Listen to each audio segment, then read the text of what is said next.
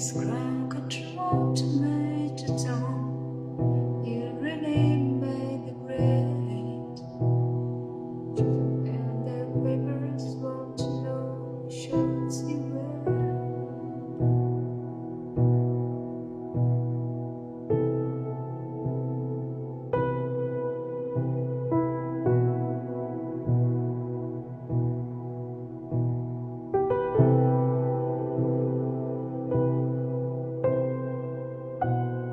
听众朋友们，大家好，欢迎收听后排影评。今天呢，是我一个人给大家做一个影评。这个片子是我最近在二零一九年刚看的一部纪录片，叫做《滴血成金》。哎，这个另一个名字呢，叫做《发明家硅谷大放血》。它呢是 HDO 拍摄的。它讲的什么呢？就是关于美国的著名的硅谷的医药公司 Seranos 啊，它的创始人叫 Elizabeth Holmes，就是伊丽莎白·福尔摩斯。哎，从少年成名到辉煌，再到身败名裂的这么一个全过程。它基本上是根据一个纪实文学的书，哎，名字呢叫做《坏血》，以它为文本基础进行拍摄的。这个导演的名字叫做亚历克斯·吉布尼。我没有看过他其他任何的片子，哎，这个豆瓣的评分呢是七点八，MDB 的评分呢是七点一，Metacritic 评分呢是六十六。哎，今天呢，由于是我一个人做呢，我也给大家一个评价。我的评价呢就是推荐观看。这个片子本身呢，其实是很一般的一个片子，拍摄的只能说是中规中矩吧，有点像流水账，哎，不是特别的好。因为它主要都是根据那个书的坏血作为逻辑线索拍摄的，所以如果你读过书以后再看这个片子呢，感觉甚至有些无趣。哎，它只不过是把一些你在书里边没有看到过的一些东西啊，给它给影像化了。哎，你知道这个那个东西究竟是长什么样？但是，为什么我要做这个片子呢？实在是因为这个故事非常的精彩，而且它其实透露出来现在我们现代社会啊。关于商业传奇的一些啊点点滴滴一些面貌，你看这个《滴血成金》这个纪录片啊，其实你能够联想到很多你看到过的国内的一些消息。这个纪录片呢非常的小众，啊，为了方便大家呢，我给大家讲述一遍这个故事。故事讲述的是谁呢？就是一个名叫伊丽莎白·安妮·福尔摩斯的一个美国女孩，她今年才满三十五岁，是一个非常传奇的人物。这个人呢，从小就有很大的志向。从几岁，好像从六七岁开始吧，别人问他要干嘛，他就非常的直截了当：“我要当亿万富翁，我不当总统，将来的总统呢会来娶我。”这是你看看，这是人家六七岁的小孩伊丽莎白·福尔摩斯，哎，他的一个坚定的信念和决心。后来啊，他还经常说起一个事儿，我觉得也可以凸显。他自己的这么一个呃少年时代的一个心智程度啊，他说呢，他七岁那年设设计一个时间机器的草图，哎，这这个草图包括非常复杂的工程草图，就是说这个机器怎么建造，内部构造是什么样的，当然都是他瞎编的啊。但从中我们可以看出，他对工程技术呢实际上是非常感兴趣的。对于一个女孩来说呢，好像比较特殊哈。嗯，换成。咱们来讲啊，你可能觉得这就是几岁小孩啊，心血来潮，哎，随便说说什么亿万富翁啊，总统来娶她啊等等。可是咱们这位主人公伊丽莎白可真不是随便说说。当然，你可以说她的志向很庸俗啊，不就挣钱吗？但是呢，绝不能说她没有这个坚定的信念去做这件事儿。她的这种野心呢，实际上来自于她父亲和母亲对她巨大的一个一个期望。因为他的父亲呢，祖上是一个匈牙利籍的富甲一方的这个大家族，哎，他的曾曾祖父呢，还创立了美国的辛辛那提的医院和辛辛那提的医学，哎，这都是相当了得这个地方大员。从这里我们可以看出啊，他将来从事医疗行业的卖点在哪儿啊？你看看，他祖上曾经经经营过医学院和医院。对风投来讲啊，不，祖上不仅有商业基因，还有医疗基因。伊丽莎白的母亲啊，这支也很牛逼。伊丽莎白的外公呢是五角大楼的高级官员，而他呢姓达武。这个如果我们熟知这个《拿破仑传》的朋友啊，很可能就反应过来了，他就是拿破仑手下最得力的、最忠诚的这个元帅达武元帅的这么一个后裔。哎，但是他的父母这支啊，基本上这个以前的家道就已经衰落了。这个伊丽莎白的太爷和爷爷都是因为酗酒和失败的这个婚姻，哎，将这个家庭财富啊都挥霍一空。伊丽莎白之后啊，在采访中啊，她也说到，她说她从小就了解她家庭祖上巨大的成功和那些挥霍自己生命的人。这显然是她父亲说的啊，因为她父亲肯定是对这件事呢记忆犹新，非常的不满。还有一个细节，就是上世纪伊丽莎白童年呢搬过几次家，她的父亲啊在美国的能源局上班，母亲呢也是国会机构的一个幕僚，她的家庭地位啊。应当来说是属于标准的美国的中产阶级，但是由于父亲在两千年的时候做了一个非常错误的一个职业选择，什么选择呢？就是跳槽去了后来啊出了大丑闻的这个安然公司。我们知道安然公司在两千零一年的时候因为做假账，哎，这整个公司都破产了，因此啊他的这个家庭状况受到了很大的影响，特别是在经济上，一度。啊，伊丽莎白的这个全家啊，要靠借住在别人家里边渡过难关。可以想象啊，他那个时候的那种窘迫。但是伊丽莎白从小啊，她家里基本上就住在富人区，所以呢，她的有几个邻居啊，从小的这个玩伴啊，都家里边非常的富裕。我想这可能啊，就是将来激发他之后一定要挣大钱的这么一个一个导火索。伊丽莎白这个人的性格就是什么呢？就是争强好胜，哎，她的竞争意识是非常强的。有几个例子啊，比如说从小啊，我们知道玩那个大富翁游戏，哎，让他玩啊，他必须是一定要把这个游戏玩到底，啊，要把自己赢得所有的这个地产，把别人搞破产，哎，他就是那种小孩当然我们可以理解啊，由于他的这种性格，他的学习成绩是非常优优异的。从很小呢就是全 A 学生，而且呢，这个人他十分会经营自己，就是在父亲的这个安排下，他从小都学习了汉语，啊，因此呢，他凭借这么一个一个记忆啊，他争取到了假期去斯坦福大学汉语夏令营，嗯，和新加坡实习的机会。主要原因就是因为他会说流利的汉语，而他日后呢，以优异的成绩拿到了校长奖学金，哎，进入了斯坦福大学。他父亲呢，其实在另一方面给了他很大的影响，因为他父亲在美国的国务院和国际发展部，哎，工作期间呢，经常这个参与人道救援活动，所以呢，他对这些工作的非常自豪。这个自豪感呢，影响到了伊丽莎白。其实伊丽莎白就是让他也明白一个问题，就是你如果如果你光有钱啊，那还远远不够，哎，要在世界上留下自己的印记。说句。呃，我们大家都知道的话，就是要改变世界。因此啊，伊丽莎白在大学的时候啊，选择了生物工程专业。他认为呢，这是一个可以一箭双雕的一门学问。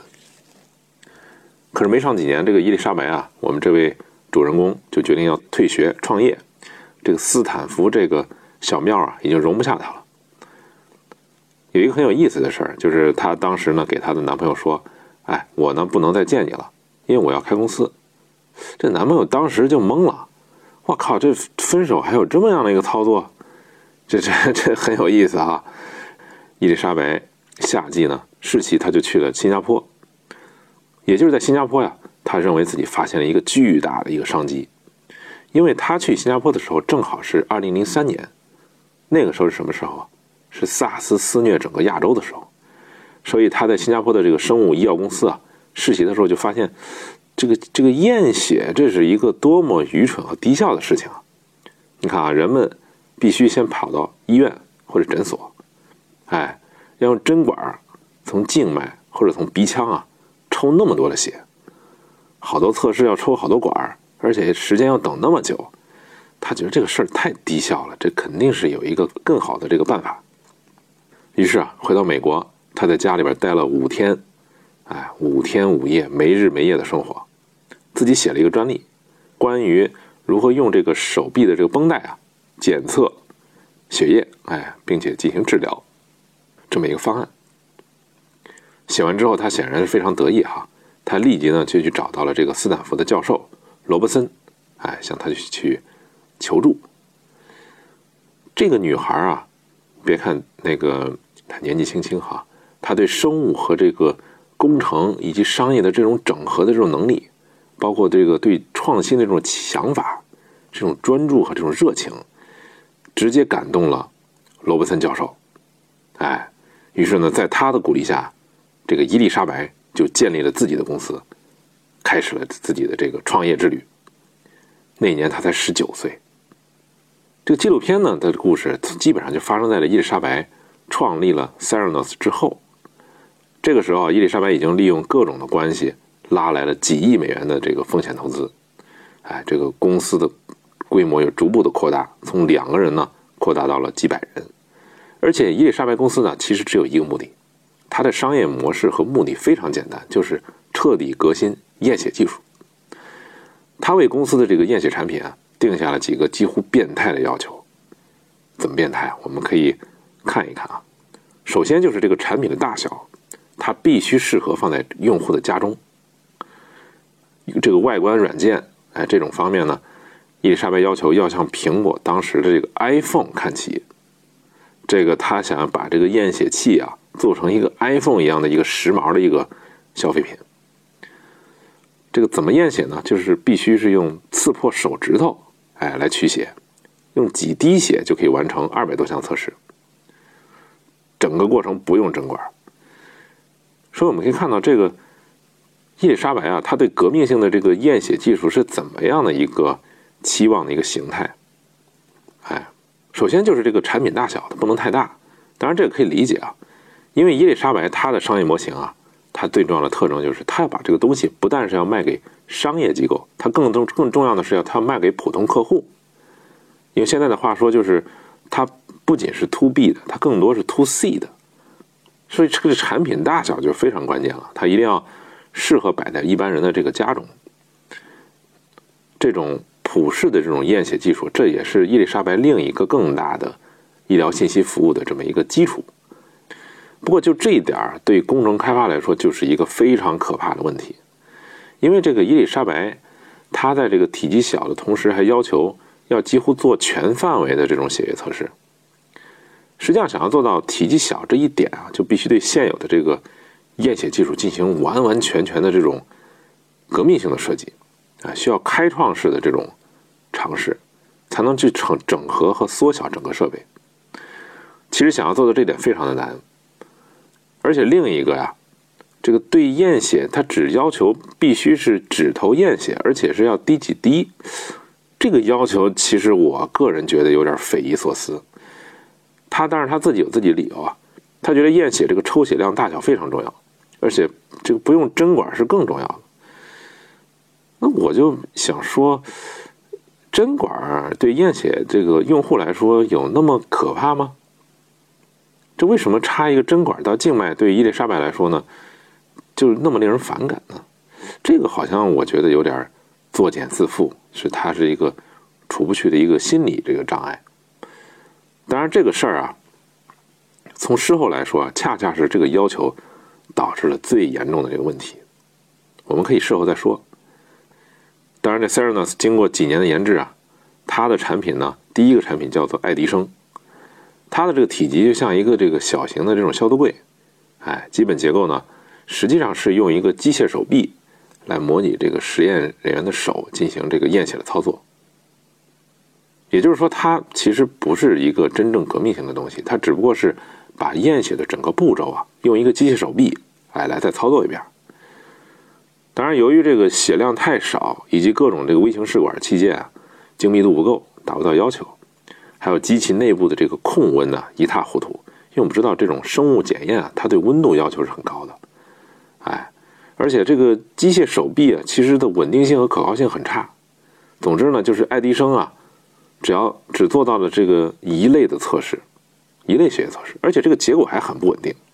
这远远高于正常的这个医疗器械它这个可接受的这个错误范围。而它的这个替代产品叫什么呢？就是下一代的产品叫做 Mini Lab，啊，微型实验室。这也是伊丽莎白后期啊寄予厚望的一个产品，也是他后来试图翻身的一个啊最大的筹码。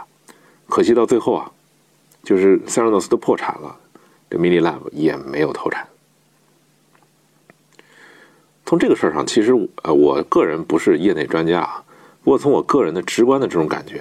以及这个事后诸葛亮吧来判断，你想要进行微量血液检测技术的这种革新呢，可能还真必须构建重新构建一套非常精密的这种呃微型的整合液体渠道，哎，集成板儿这么一个东西，就跟那个集成电路板一样，你得有这么一个东西，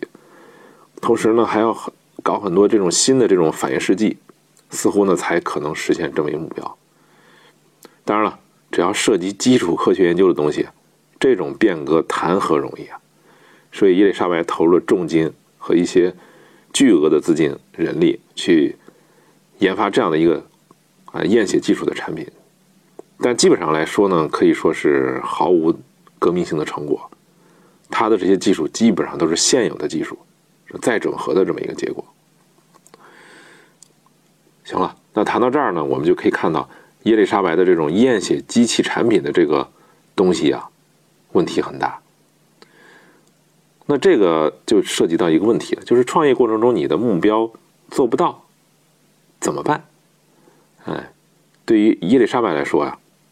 像她的这种人人格和性格，那好像就是华山一条路。啊，想进行下去就注水，就得靠注水和撒谎。这伊丽莎白到这一点上倒是毫不犹豫。哎，她有一项令人很称奇的这种本领，就是他撒谎的时候啊，完全的不露痕迹。他这个谎言就是充满了一种十足的这种真诚。哎，在给瑞士的这种药企啊，欧洲药企做这个演示的时候，爱迪生实际上是他带了两台。这两台呢都同时无法工作，这伊丽莎白当时就是，哎，脸不红心不跳，就遥控的指示啊，旧金山，我呢把这个结果传给你，然后你们把这种编造的数据结果啊传给我，哎，让我来完成这个演示。然后投资人呢，如果抵达公司参观的时候呢，伊丽莎白就会现场对他们进行采血，对吧？要试试这东西好不好用嘛。然后他用西门子的这个这个检测血液的这个仪器化验，哎，用它来提供结果，这什么？就是无中生有呗。就这种情况下，他还要大量这个大肆这个宣传 Seranos 这个技术啊，被应用到了阿富汗战场和战地直升机，哎，诸如此类的这种这种宣传。哎，我们知道这东西根本没有实现。他呢，确实跟美国军方有联系，但是远远没有到把东西送到阿富汗战场和战地实验直升飞机，啊进行应用的这么一个程度。这基本上就是百分之百的虚假宣传，就是诸如此类的这种明目张胆的造假，已经成了伊丽莎白创业之后的一个可以说是家常便饭。当然，我们不能否认一点啊，就是尽管这个 Theranos，它的这个公司的产品研发非常的痛苦困难。但是伊丽莎白本人确实是一个很有非常强有力的这个创业公司的领导者。怎么这么说呢？他本人就过着一种苦行僧般的生活，就除了工作几乎没有自己时间，没有自己的个人生活。他不仅自己如此，他也要求别人这么做。所以他的这个管理文化非常具有硅谷互联网企业这么一个特征。从公司管理角度来讲，你首先就是他大权独揽。在公司内部运作的这个模式就是高度的中央集权，哎，所有的部门呢，这个中间的这个通讯是被隔离的，哎，信息高度的集中在他和他的副手叫 Sunny，他们两个人的身上，而且呢，他对这个保密这件事啊，只能用这种丧心病狂来形容，就是在公司所有的角落，哎，这个摄像头、监控摄像头啊无处不在，而且所有的门几乎都有密码锁和指纹锁。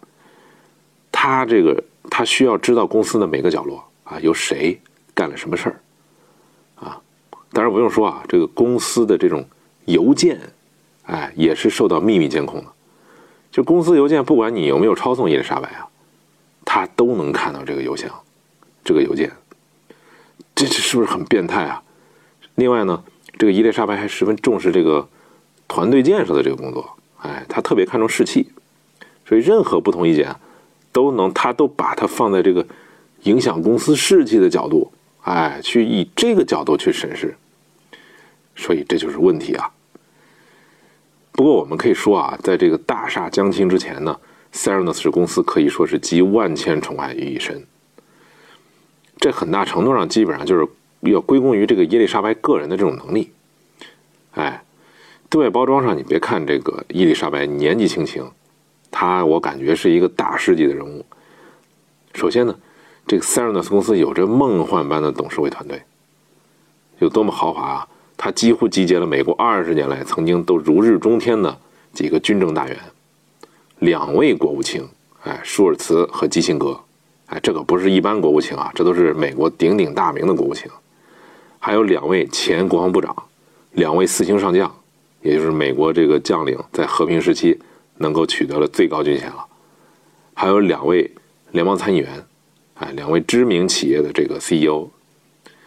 不过这里我们可以看出一个，其实有一个问题，就是很奇怪的一点，没有一名医疗机构。医疗投资领域的这个风投啊，进入董事会，没有任何医疗技术领域的这个专家进入董事会，这实际上也为后来的故事啊埋下很多伏笔。这伊丽莎白本人呢，她在二零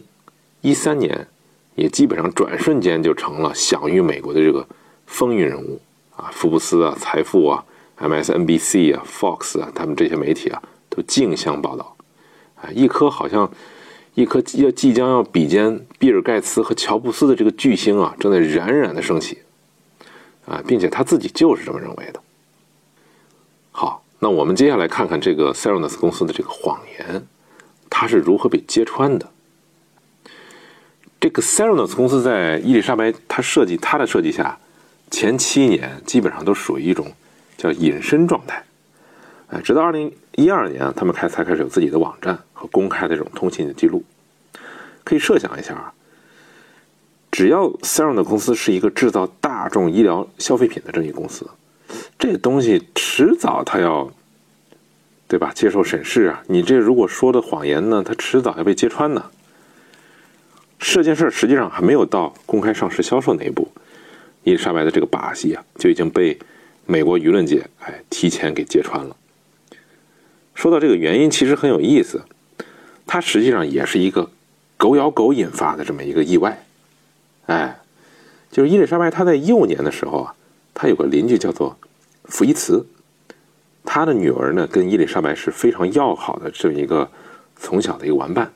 啊，他的太太呢跟伊丽莎白的母亲也曾经是密友。你在一个意外的谈话中啊，这个福伊茨呢就得知这个当年的邻家小女孩。哎，开创了一个明星药企，明星企业，而且是医疗领域的。而作为这个他本人呢，就是医疗领域行业大拿的这个福伊茨啊，觉得这个伊丽莎白怎么居然没有想过问问他？哎，问问他的这个意见和建议。这种完全这个无视自己的这个态度啊，反而激怒了他。我觉得这个人心里也挺变态的。你说这怎么就捅了他的马蜂窝呢？你说别人随便创一个企业，没问你啊，你就得罪你了。反正总之吧，这位福伊茨呢就怒气冲冲，啊，他就研究了一下伊丽莎白这个公司。他对这个滴血啊验血技术，他的第一反应其实是怀疑，因为他也是医生嘛，他就怀疑这个伊丽莎白这个方案啊，到底有多少可能性？嗯，而且他发现一个问题，这个问题就是。Serenos 这套方案呢，它绕不过去一个环节，什么环节呢？就是你你验血这个结果机器上是吧？你如何通过某种形式将小盒子中的数据呢通知给医生啊？是吧？你好像缺了这么一环。于是啊，我们这个具有丰富专利经验的这个福伊茨，他马上就申请了一个专利。什么专利呢？基本上就是很简单，就是把验血的结果啊。用一种形式，哎，传输给医生，他就申请了这么一个专利。专利申请了，你看这个福伊茨呢，他就是想无非想捡漏嘛，对吧？旱涝保收，哎，如果你没成呢，那他就觉得，哎，也也也挺过得去的，因为他肯定是妒忌伊丽莎白嘛。但如果成了呢，这个专利就是他们绕不过去的一个大坎儿。看看这个，你看再厉害，哪怕干成了，你也绕不过我这关。我估计啊，这福专利福尔福伊茨看到这专利申请成功了，肯定是。露出得意的这么一个笑容，呃，当然了，直到几年之后，伊丽莎白才终于在美国专利局网站上发现了这么一专利。怎么发现呢？也很有意思，是福伊茨啊，在专利申请通过的当天，给塞尔诺斯公司发了一封邮件，哎，提醒这个塞尔诺公司看一看自己这么一专利。你看这人是多么嚣张啊！于是呢，双方马上就对簿公堂了。当然，这个伊丽莎白对这件事儿，她有很强的这种个人报复的这种痕迹，因为她觉得这就是福伊茨对她的这种个人的这种嫉妒，哎，还有攻击。于是她找了一些莫须有的罪名啊，将福伊茨的儿子也扯了进来，这企图将福伊茨的这个父子啊一并，哎，一个官司一石二鸟，搞得这个身败名裂。但这是一个很过分的办法啊。结果呢，就是当时已经如日中天的这个塞尔诺斯，他动用了巨额的诉讼费和梦幻般的这个律师团队，活活的将福伊斯父子，哎，在法庭程序上，在法律程序上给拖死了。哎，这福伊斯最后只能投降认输。但是他这个仗啊，他败得非常的不甘心。于是呢，他在懊恼之余啊，他依然放不下这事儿。他始终觉得这个塞尔诺斯公司这个技术啊有鬼。因为打官司的时候，他发现 Theranos 这个首席的科学顾问，当时叫做 Ian Gibbs，他实际上是整个公司的这个科研专利的这个发明人。哎，他署名第二，但实际上他是真正的发明人，并不是署名第一的发明人伊丽莎白。但是这个 Theranos 公司呢，他律师也不是吃素的啊，就找了各种的借口花样，阻止这个 In Gibbs 作证。后来，这个 In Gibbs 啊，因为这件事儿得了抑郁症，自杀了。这是一个另一个故事了啊。通过中间人，福伊斯还得到了一个消息，什么消息呢 s e r e n o s 公司啊，哎，他曾经购买了大量的西门子的验血化验设备，这个就让福伊斯很警觉。哎，你这个公司为什么要买第三方的这么多化验设备呢？然后福伊斯在网上啊，还认识了一个 c e r n o s 的前实验室的一个总监，叫做 Adam Beam，啊，通过他呀和另一个网络播客的这个作者，他们认识了华尔街的日报的这个记者，叫做约翰卡雷鲁，哎，从这儿开始才拉开了 c e r n o s 公司啊崩溃的序幕。讲到这里，其实这个 c e r n o s 公司基本上就讲完了，啊，关于记者的调查和 c e r n o s 公司。崩溃的整个过程，我觉得可以参考一下这个记者约翰卡雷鲁，他在二零一八年出版出版了一本新书，哎，叫做《坏血》。下面我想谈一谈我对这件事的一些看法，就是伊丽莎白她到底是一个什么样的人呢？我看了纪录片儿，哎，包括《华尔街日报》的这个记者写的这个《坏血》，啊，以及美国 ABC 啊广播公司它出版的这个播客叫《Dropout》。好像都没有一个明确的答案，哎，这些东西似乎都无法的明确的刻画出这个伊丽莎白这人的内心世界，哎，她始终是一个很神秘的人物。我愿意相信伊丽莎白的目的之一啊，她就是要改变世界。哎，塞尔诺公司啊，它能改变生物科技，就是在他的这种无数的谎言和骗术当中啊，我觉得是能够看到这个透过这些东西看到他的一丝真诚。这就像什么呢？就是有点像朱塞佩，啊，托纳多雷他的一个电影叫做《最佳出嫁》，哎，在像它里面的那个女江洋大盗一样，就任何假的东西啊，它总有一些真哎在里面。这伊丽莎白可能她就认为骗术什么这都不重要，重要的是结果，不过结果怎么样呢？他期待奇迹来掩盖自己之前的谎言嘛，对吧？而且，为什么 c e r n 公司它能欺骗那么多的投资人和记者呢？首先就是 c e r n 公司啊，它将这种商业秘密比看得比天大的还这种文化。首先就是塞尔诺公司啊，它这种将商业秘密看得比天还大的这种文化，可能是可能是科技创业者中普遍存在的这么一种现象。就当时，所以没有人觉得多么稀奇。他作为一个科研公司啊，基本上居然连这个公开的同行评议啊这种数据都没有，也不公开任何自己技术上一些更多的一些专业细专利细节。这在外人看来有些匪夷所思吧？可是你你说你投资这个，你连这些东西都没有，我怎么相信你啊？哎，可是，在投资的这种创投领域啊，有可能就是丛林法则。哎，他们觉得这就是理所当然的。你看看这个社交网络里边，哎，那个电影里边，马克扎克伯格如何欺骗这个双胞胎兄弟，哎，偷偷的复制了人家的这个商业商业理念，哎，他似乎就已经预示着这个商业秘密啊，好像真的比天还大。哎，时间就是一切，创意 idea 哎就是一切。另外还有一个方面，就是我想提及的，就是客观环境上实际上也成全了这场惊天的骗局。就美国的这个创业文化，它发展到现在这个阶段，实际上已经太需要这么一个女性创业者了。哎，一个女乔布斯，这种女乔布斯是这个美国当代进步主义文化呼之欲出的这么一个角色呀。就是妇女运动到进行到现在，太需要这么一个女创业者角色。那 Facebook 有一个雪莉桑德伯格，哎，和雅虎的 CEO 啊玛丽莎梅耶尔，她基本上都是女性在商业领域的这么一个翘楚了。现在啊，而且惠普我们知道也出了两任的这个女性 CEO，但他们很可惜都不是白手起家的创业者，而是职业经理人。所以这个伊丽莎白的这种横空出世啊，正好满足了美国社会的这种声浪所期望的这个特点。它很好的填补了当代女性的这种平权文化，哎，所急切的希望填补的一个空白。而第二点呢，就是实际上全世界对验血技术啊，对整个医疗检测技术，实际上确实抱有非常这个急切的这种期待，这个需求是真的啊。伊丽莎白这一点上没有错，人们确实希望能看到这个验血技术啊变成一种像测血压一样的这种简单方便。哎，随时掌控这种自身健康状况这么一个东西。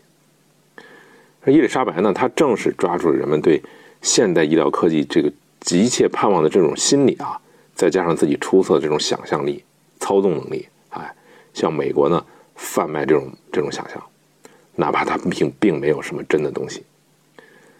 在这里面呢，他还回应了美国社会啊，还有一个关键的问题，就是日益高企的医疗费用。这个宣传，哎，又好又快又便宜，哎，这种东西它实际上正是这个吸引了众多政坛簇拥的这么一个关键，啊，更夸张的是什么呢？就是伊丽莎白她还宣扬一种理念，就是掌握自己的健康信息是一项基本人权，哎，这个就作为了一个在美国著名的这种营销金句，在我看来啊，这句话就有点有点丈二和尚这摸不着头脑。哎，满脸黑人问号，什么什么基本就基本人权了啊？在美国舆论界呢，也是引起了这个巨大的反响。这句话，这真是哭笑不得啊！你不就是验个血嘛，对吧？验个血，验血技术自己掌握，呃，这这不错，是一项人权不假，对吧？那你非要把它拔高到这个反复强调它是基本人权，这感觉是很奇怪哈。那你要这么说，这个基本人权多了啊？你怎么不说？自己吃个饭、走个路啊，啊，就是随便思考一下、发个呆，这个基本人权呢。但是说明这这也说明这个伊丽莎白了不得，因为她呢就把这个意识形态的工具，哎，也玩到这种商业的这种宣传里边。不得不说，这一切啊都离不开一个关键的话题，就是不管伊丽莎白是什么样的人，她就是一个营销界的一个一个天才啊。她的这个首先她个人的形象就非常独特。啊，因为她长得。我不知道大家见过没有，就是虽然不是标准意义上的一个美女吧，但也是一个啊一头金发啊双眼湛蓝的一个白人女性，而且呢，她这个嗓音非常的独特，她嗓音是男中音，哎，这种组合就实在是太有特点了，嗯，她这个口才也不得了，她对人说话的时候，这个形体语言非常的特殊，就是他谈话的时候几乎是不眨眼睛的，他眼睛是不眨的。然后呢，他用这种啊男中音的这种嗓音啊，去不紧不慢的去诉说各种宏大理想啊啊这种企业的这种宣传呢。他说话就是简明扼要，强调重点，而且这个时不时来点这个煽情，哎，煽的也恰到好处。所以他这个你看他这个肢体动作完全是比较大大咧咧的啊，就是经常把这个脚呢盘在腿上，然后上身前倾，哎，给你一种就是非常专注的在倾听你讲话的这么一个印象。哎，他知道你想要什么，这个在社交场上他自己也是长袖善舞。抓住大家这个关注点，哎，紧追不舍，他这个脑子非常好使。其实我觉得这一点上来说，他其实入错了行，他不该搞什么医疗创业领域啊，医疗领域这风险太大了，这后果太严重了，太靠近这个严谨科学了啊。他应该去搞什么呢？去搞互联网啊，搞区块链呢，或者其他这种快消产品的这种营销啊，对吧？哎，再加上他是一个。非常执着的一个工作狂，哎，说不定换个领域，他早就成乔布斯了，也未可知，哎，伊丽莎白这无疑就是非常可惜啊，因为他他具备了除了核心技术之外一切的这个成功的条件，啊，这 是当然也也也很苦逼了，就是除了核心技术啊，其他都有，就是因为没有核心技术，所以他想抄近道。其实想一下，如果他愿意多花一点时间，对吧？老老实实的，就是尊重这个科学研究，尊重消费者，是不是就会让这个 Theranos 和自己的这种理想，就是真正的这种成功，更近了一步呢？对吧？这就说，要说到伊丽莎白这个管理手段，他这个管理手段啊，基本上是就是采取恐吓、威慑、驱赶、监听，哎，这么一个手段，他去管理公司。你说这能管理好一个公司吗？哎，任何一个。提不同意见的人，基本上都被当成公司的反对者，啊，要么就被解雇呗，要么呢就是被隔离，加上这个律师信，啊，歘歘的给你恐吓。而且他还有一个非常得力的助手，就是叫 Sunny，啊，是印度人。这人干是这人这个管理风格是什么呢？就是事无巨细，而且是暴君般的这种独断专行。哎，他还是他还喜欢特别喜欢干一件事儿，就是偷偷的这个统计啊。这个每个人打卡上下班的时间，哎，就是统计谁来了上班多多少个小时班你说这种管理手段究竟有多少正面的效果呢？我是不知道。我觉得这也是伊丽莎白成功路上最大的一个障碍吧。就是实际上他这个也不是说一定将来就没有核心技术，他可以靠研发呀，哎，但是我觉得就是他没有等，他非要去抄这个近道。伊丽莎白的命门啊，它就在于，他认为我自己的理想是崇高的，哎，我是为了整个人类健康、人类这个健康科技信息这种信信息技术这种发展，啊，他可以不择手段，只要他这个目标在这儿啊，他任何不择手段的这种方法都可以。我们说一句话叫“多少人间地狱，原本都是为了建设天堂”，这伊丽莎白也不意外啊。你说验血这事儿，你能这么干吗？当然还有一个问题啊，如何看待这个 Theranos 公司的大起大落？这里就不得不谈到媒体了，因为 Theranos 公司啊，它名声鹤起的一个重要的原因就是因为媒体，它的崩溃同样也是因为媒体。首先，因为 Theranos 公司它是一个非上市的公司，哎，private company，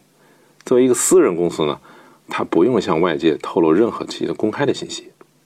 他的信息披露实际上相当程度上是单方面的，哎，遇到没有经验的或者是不太负责任的记者，就很容易变成伊丽莎白的这种宣传的这种工具。伊丽莎白和他这个副手啊，咱们八卦一下，其实也是他恋人啊，Sunny，用十分强硬的手段处理几乎所有的这种不同意见者。最常见的手段呢，其实就是恶意诉讼、恐吓，就是那些吹哨人啊，他们想这个。啊，揭露 Theranos 公司的这种科研上的这种各种秘密啊，实际上这个秘密我们现在也知道，就是篡改数据，哎，包括呢移花接木，哎，把自己的这个其他东西啊用别的仪器去检测，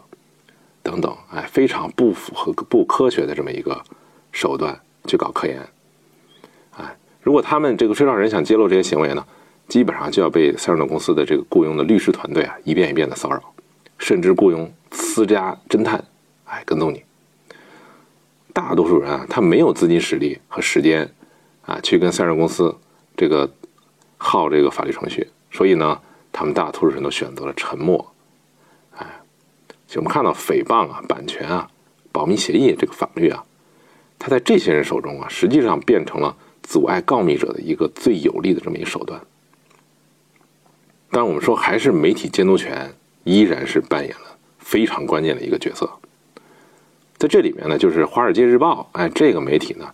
它就不惧这样的诉讼敲诈。《华尔街日报》其实很有意思，就是在约翰·卡雷鲁在啊刊登这个约翰·卡雷鲁揭发塞尔公司问题的这么一个文章之前呢，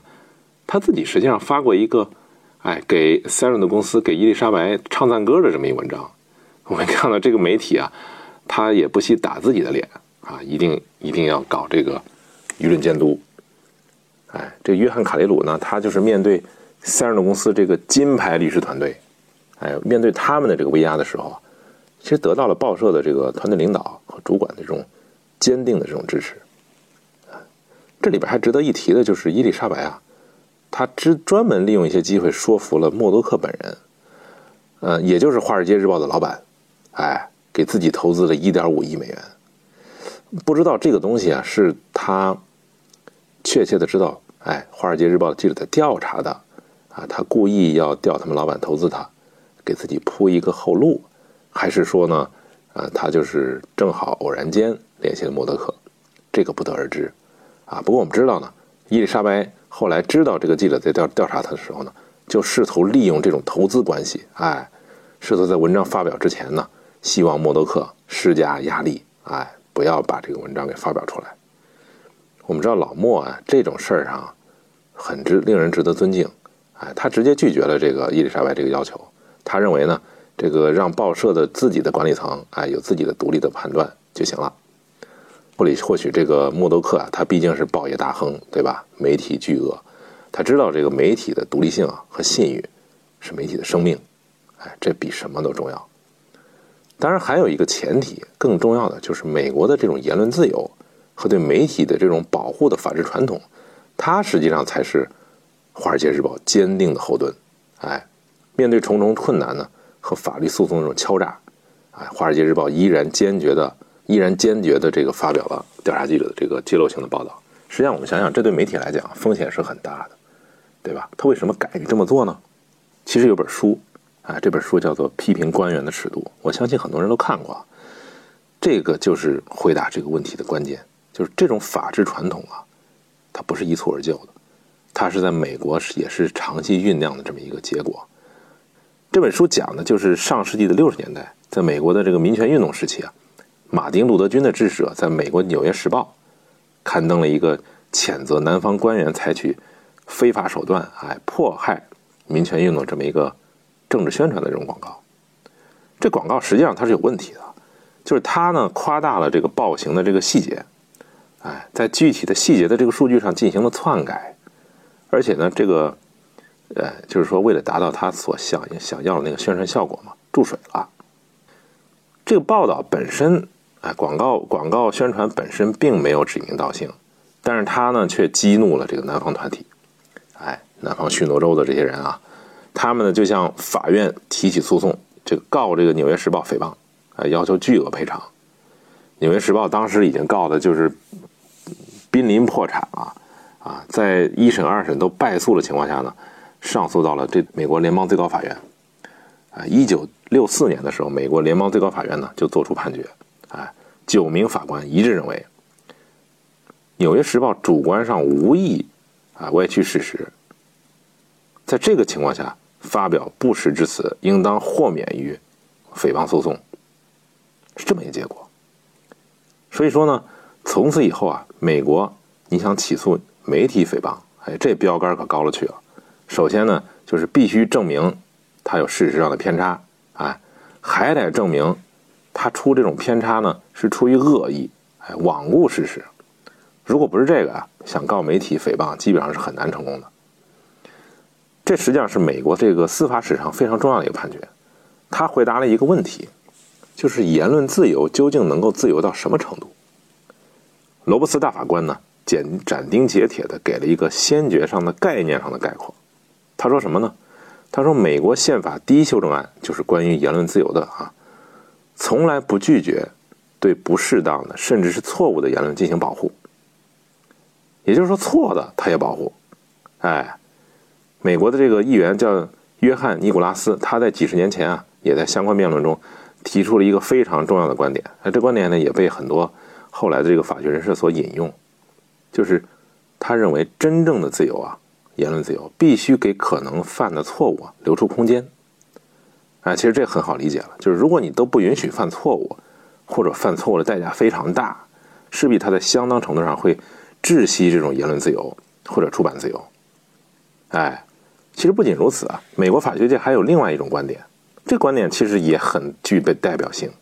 就是他们认为啊，但凡存在煽动性的这种诽谤罪啊，这种国家呢就不是自由的国家。这个理解实际上更激进了啊，我们可以看到它更进了一步，他们认为啊，美国和英国是不同的，哎。为什么英国有这个诽谤罪啊，煽动性诽谤罪，美国就没有呢？他们认为这个，因为两两个国家同属大海洋法系嘛，你怎么这个有这个没有？他们有一个道理啊，就是说，英国的这个名义上的统治者啊，至少是名义上的，他是世袭王权。理论上讲呢，世袭王权是上帝赋予的一种权利啊，它具有一个神圣的一个意味。而美国不存在这么一个政权基础啊，政府啊。官员都是民选的，就政府官员和老百姓本质上是一样的，因此呢，它不存在这种神圣的不可侵犯性啊。这其中我们就可以看到啊，媒体监督、言论自由，它实际上是一个长期思辨交锋形成的一个非常成熟的体系。享有这个媒体监督的这种啊特点啊，它其实离不开司法独立啊这么一个传统，离不开这种法治精神。更离不开啊，这个社会对不同意见的这种容容纳度，只有这样才能形成思想的市场。这道理只有在思想市场中这种竞争啊，才会越辩越明。所以可以看到啊，所以说到这儿，我们就可以联想到，这个独立的思想的这种文化，在中国的媒体中还是非常欠缺的。美国虽然有把这个 s e r e n o s 吹上天的这些媒体啊，但同时哎，很快就有对他质疑攻击啊这种媒体。我们可以看到很多科技媒体啊，或者商业媒体啊，至少在国内哈，最具代表性的标志就是一窝蜂、一股脑。哎，这文章这个同质化的非常严重。我们可以想想啊，我们最近看到这些商业报道，最开始啊，就是近几年的哈，有一波是炒作 3D 打印的，我不知道听众们还有没有印象啊？当时这个 3D 打印好像就铺天盖地的，所有媒体都在讲。啊，3D 打印多么具有革命性啊，市场多么广大呀，等等等等。可是我们知道，3D 打印其实它，你不能说这个技术啊它没用，但它真是一个一个多有多革命性的，或者是怎么着的一个能改变什么格局的这种哎产业吗？好像不见得吧，对吧？至少从现在来看，3D 打印也不是说就是跟下一个智能手机市场一样。啊，你现在你还能在哪儿看到 3D 打印的消息呢？几乎没有吧，是吧？还有个就是前两年所说的 AR、VR，哎，这基本上也是媒体啊行动起来，传统媒体和自媒体都是在那儿自嗨啊，上演大合奏，吹得震天响，这些东西，实际上这些东西我不说，呃，VR、AR 有没有有用有没有用啊？首先它这个技术就很不成熟，远远没有到我们能够判定啊它是一个什么东西的一个一个程度。啊，再一个说，即便，呃，AR、VR 能成啊，或者怎么样，是不是我们需要一些不同的意见、不同的声音啊，用不同的思考这种方式下，好像才能真正的去啊判别这个东西啊，到底它有没有前景、有没有用，而且还要真正的还要靠实践嘛，对吧？要靠真正的终极形态的产品。嗯，从这个上面讲啊，我觉得这个媒体的还是。报道还是非常令人失望的。这个大众传传媒还有一个很不好的这种倾向和习惯，哎，就是飞蛾扑火般的爱搞个人崇拜。在这个当然我们这个说啊，可以这方面跟大环境啊，中国的现在这个大环境和思想传统啊有很多关系，它实际上也是一种这个欠缺独立人格和思考比较肤浅的这种从众行为的这种体现。为什么呢？就是媒体的这个受众啊，现在的受众啊，现在的这种大众文化，它强调什么？走捷径，能复制，哎，就是相信有捷径，相信成功学，哎，贩卖速成和捷径，这基本上就是，呃，媒体的一个一个重大的一个一个命题，他要搞这些东西，因为有人看啊，而且这个媒体吹得震天响，它实际上是在配合企业做一些不负责任的宣传，但如果你成了呢？后来成了呢？哎。就跟那个伊丽莎白她重信的啊，fake it until you make it，你可以胡编乱造，说什么都行，只要你最后把这个谎给圆上，哎，没人发现，或者是呢，你将来真的是有了一些别的东西，这样没人追究你早期说的什么谎言，哎，这个就好像很多这硅谷的企业确实是这么干的，对吧？可是这里边确实存在一些问题，这种一窝蜂的宣传某种科技潮流、科技趋势。啊，有点太无脑了，没有任何的判别的接受，对吧？没有任何的价值。哎，我们很难看到在 3D 打印啊、VR 技术、AR 技术，或甚至是直播啊，甚至现在的 5G，哎等等这些技术，它成熟的时候有没有一些不同的意见？哎，不同的思考去进行一些判定，这才能让我们更好的去判定这些技术的未来。啊，不是说他们都一定没有未来，但如果你不这么去判别的话呢？中间是要付出很大代价的。那现在呢，我们就说到啊，硅谷的这个神话破灭了。国内呢，我们可以看到这个贩卖哎，这个理想贩卖这个比较火的就是罗永浩。哎，为什么呢？就是罗永浩最近这个欠债的这个事件啊，它说明一点就是中国人对企业家的道德底线这个要求已经低到了何等的程度啊！这个罗永浩出声明了，说欠债啊，已经积极的还钱了啊，没有个人破产破产清算，哎，就是我道德高尚啊，我没个人破产呢，我没把账赖掉啊，对吧？我还积极的去还款呢，哎，这就没什么指摘的啊，反而会变成自己的一个加分项，甚至自己什么都没有了，还可以卖艺还钱。我觉得这都哪儿跟哪儿啊，对吧？你欠钱你就还钱，这没有什么道德高尚一说，对吧？难道说你自己犯了错误，你犯小点儿，这还成了你的这个啊优点了？这不能这么说吧？还有一个就是对创投制度的这么一个反思。就中国创投创投环境啊，其实一个大的特点就是跟媒体报道是一样的，就是一锅蜂。很有意思的一个东西啊，就是商业领域啊，他们跟这个媒体还是一个合纵连横的这么一关系。哎，就是刻意的操纵媒体舆论，很多很多这个媒体又没有底线。所以他就配合这个事儿啊，把很多事儿都变成了一个闹剧。还有一点，中国人呢为什么这么迷恋成功学？我们可以看到，在这个呃中国呀，销量最火的图书啊，不是网络文学啊，基本上就是至少在这个呃线下啊卖的书里边最火的这个书啊，它往往就包括成功学的书。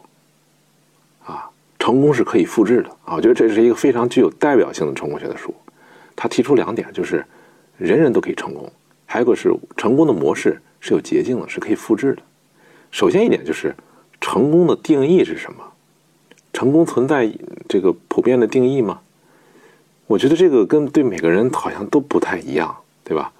当我们说好，大多数人觉得有钱就成功，对吧？这是现在很多人想想的这么一个东西。很粗略的一个概括啊，即便说我们有了一个共同的成功的这样这个标准，是不是每个人都能成功呢？好像这个是不是值得思考呢？即便啊每个人都能成功，你这个成功的模式是不是放在不同人的场景下、不同的时期、不同的啊文化内核的这个社会，你就能复制呢？所以啊，我们看到这个中国的机场。啊，火车站，啊，这种寸土寸金的地方啊，卖的都什么书？就是几个人啊，翻来覆去的就是几个人的名字：曾国藩呢，卡内基啊，马云呢，任正非啊，巴菲特啊，以及这个以前通用的那个韦尔奇啊，还有李开复、乔布斯，还有这马化腾啊，就就这些书，哎，翻来覆去的就是这些书。我觉得还是少搞点个人崇拜吧，啊，这些企业家，如果你真是搞这个历史研究，把他们不同时期做的这些不同的决策，不同的情况下如何啊解决困难，这东西如果你真是按照历史考据的方法把给把它给整出来，对吧？也行。但是现在公现在这些书都是什么呢？其实都是大杂烩，就是把他们的一些高光时刻拼凑在一起。展现给你，啊，跟海洛因一样，就麻痹你的心灵，让你这个疲惫的心灵，啊，你这个广大屌丝觉得，哎，我也可以像他那样充满正能量，哎，这些这些书就是在贩卖一种幻想，而且是一种非常有